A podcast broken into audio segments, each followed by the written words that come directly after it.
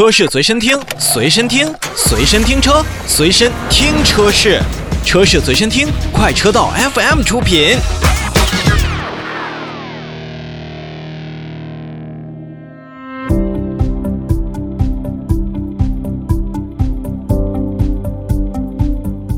要说呢，皮卡呢不仅仅是工具，也成了现在很多爱玩敢想的消费者眼中的大玩具。它外观酷，装载能力强，好改装，通过劲爆。虽然从政策层面来看呢，不少城市都在逐渐开放皮卡的限购限制政策，而国内的厂家呢，也在这两年不断推出了皮卡的新品，但终究还是由于一系列的原因，没有成为相当的气候。拿咱们北京为例，当我们在北京市交通管理局的新兴警官邮箱里面留言询问北京市皮卡政策的时候，发现大城市确实对皮卡还不算友好。所以今天要跟大家聊的这款车型，如果您所在的地区恰好是皮卡的解禁城市，那么恭喜您，您的玩具备选目录当中又多了一个好选择。自从长城炮皮卡推出了乘用版和商用版之后，身边的很多人都在盼望着长城炮皮卡刚刚亮相上市时候就所提到的越野版车型。而一批批的乘用版下线销售，长城炮的越野皮卡、长城炮越野皮卡的消息迟迟不见踪影。终于在前两天，我们也是通过线上对它进行了一次全面的观摩。自从在车展上亮相之后，长城炮皮卡，尤其是越野版车型的外观受到了不少好评。当国内很多品牌还在用黑色、蓝色或者银色对皮卡外观进行颜色设定的时候，长城炮皮卡的越野版的红黑相间的配色十足赚足了眼球。足球迷们、球迷们有没有想起 AC 米兰？虽然说现在的成绩吧，哎，确实也就不能再多说了。这个配色呢，不能说是一定时下比较流行的，但红黑相间永远代表着一种激情和动力。其中黑色主要集中在前脸、四个轮眉以及侧裙包围当中集中体现，而也跟市面上不少的跨界车一样，显得更有野性。当然，如果您要会说这车跟奥迪的 Allroad 和沃尔沃的 Cross Country 一样，那估计长城自己也就乐开了花儿。由于也是越野皮卡的版本，除了颜色和包围与普通版本大不相同之外，绞盘、涉水喉等一系列的越野装备也都出现在了长城豹的皮卡版身上。不管能不能用上，至少从目前看来，越野的范儿有了。所以，长城炮越野皮卡的长宽高比普通版有所提升，分别长度达到了五米四，宽度达到了一米九，高度也是将近有一米九，轴距是三米二三，而最小的离地间隙是两百四十五毫米，接近角是三十度，离去角是二十六度，怎么说也算是一个大个子了。回到皮卡的话题，别说早年前了。其实现在很多的皮卡车型定位就是一个简单的工具车，所以厂家也不太会根据现在的乘用车的内饰配置理念来进行设计生产。不过去年的时候呢，我们前后看到了像五十铃的 D Max 以及长城炮皮卡的亮相和上市，这一众车型的推出也是将皮卡的乘用化走在了前面。长城炮皮卡的内饰，我相信大家已经通过商用版和乘用版了解很多了。而这次亮相的越野版内饰风格上更加突出了个性以及舒适。和外观相得益彰的是，内饰上也采用了红黑相间的搭配，同时像全液晶仪表、大尺寸的液晶中控屏，也是让你坐在车内不会感到失望。而整体的做工呢，也向自家 SUV 的产品看齐。那这一点呢，拥有着完善供应商体系的长城汽车，我相信不会让咱们消费者失望的。由于车长和车宽的原因，长城炮车内的乘坐空间相对是比较充裕的。那基本上可以参考目前主流的 B 级车水平。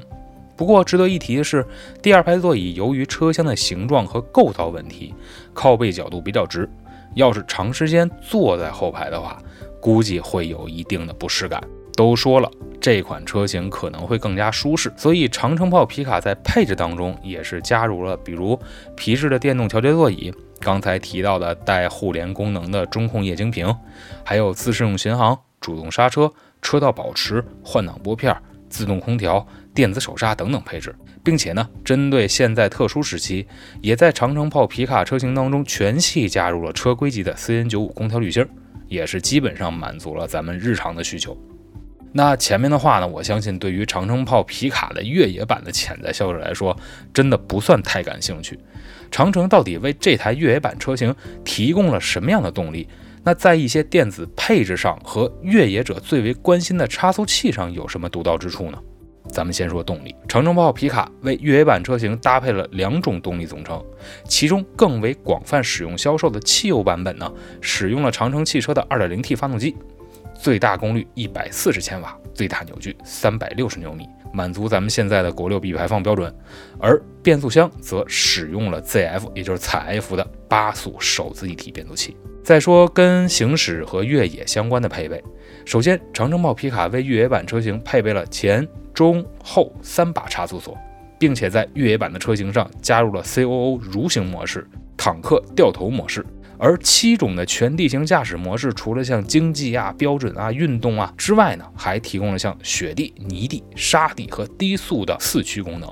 那对于一些新手朋友来讲的话，我相信在使用当中也不会有太多的困难程度，可能会有更好的一种驾驶体验。同时呢。本次长城炮越野皮卡新增了一个叫做“越野专家”模式，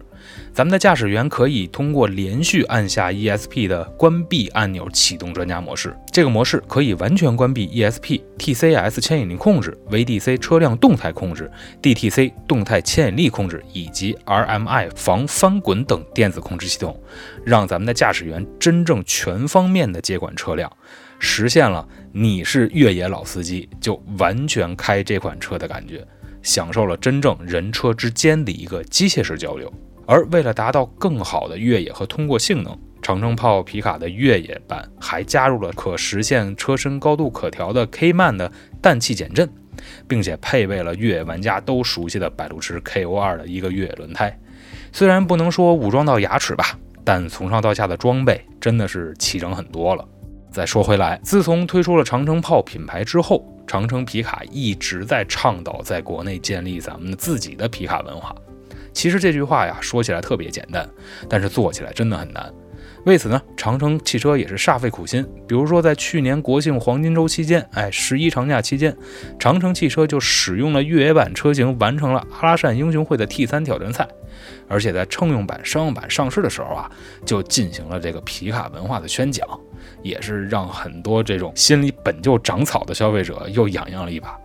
而在广州车展期间呢，长城炮越野皮卡也是限量预售了九十九台，很快呢也是销售一空。不过，就像在咱们今天聊长城炮皮卡开头之前啊，咱们国内的这个皮卡市场目前还真的没有全面开放。虽然它的优点很多，实用性挺强，不过现在也只能成为消费者的大玩具。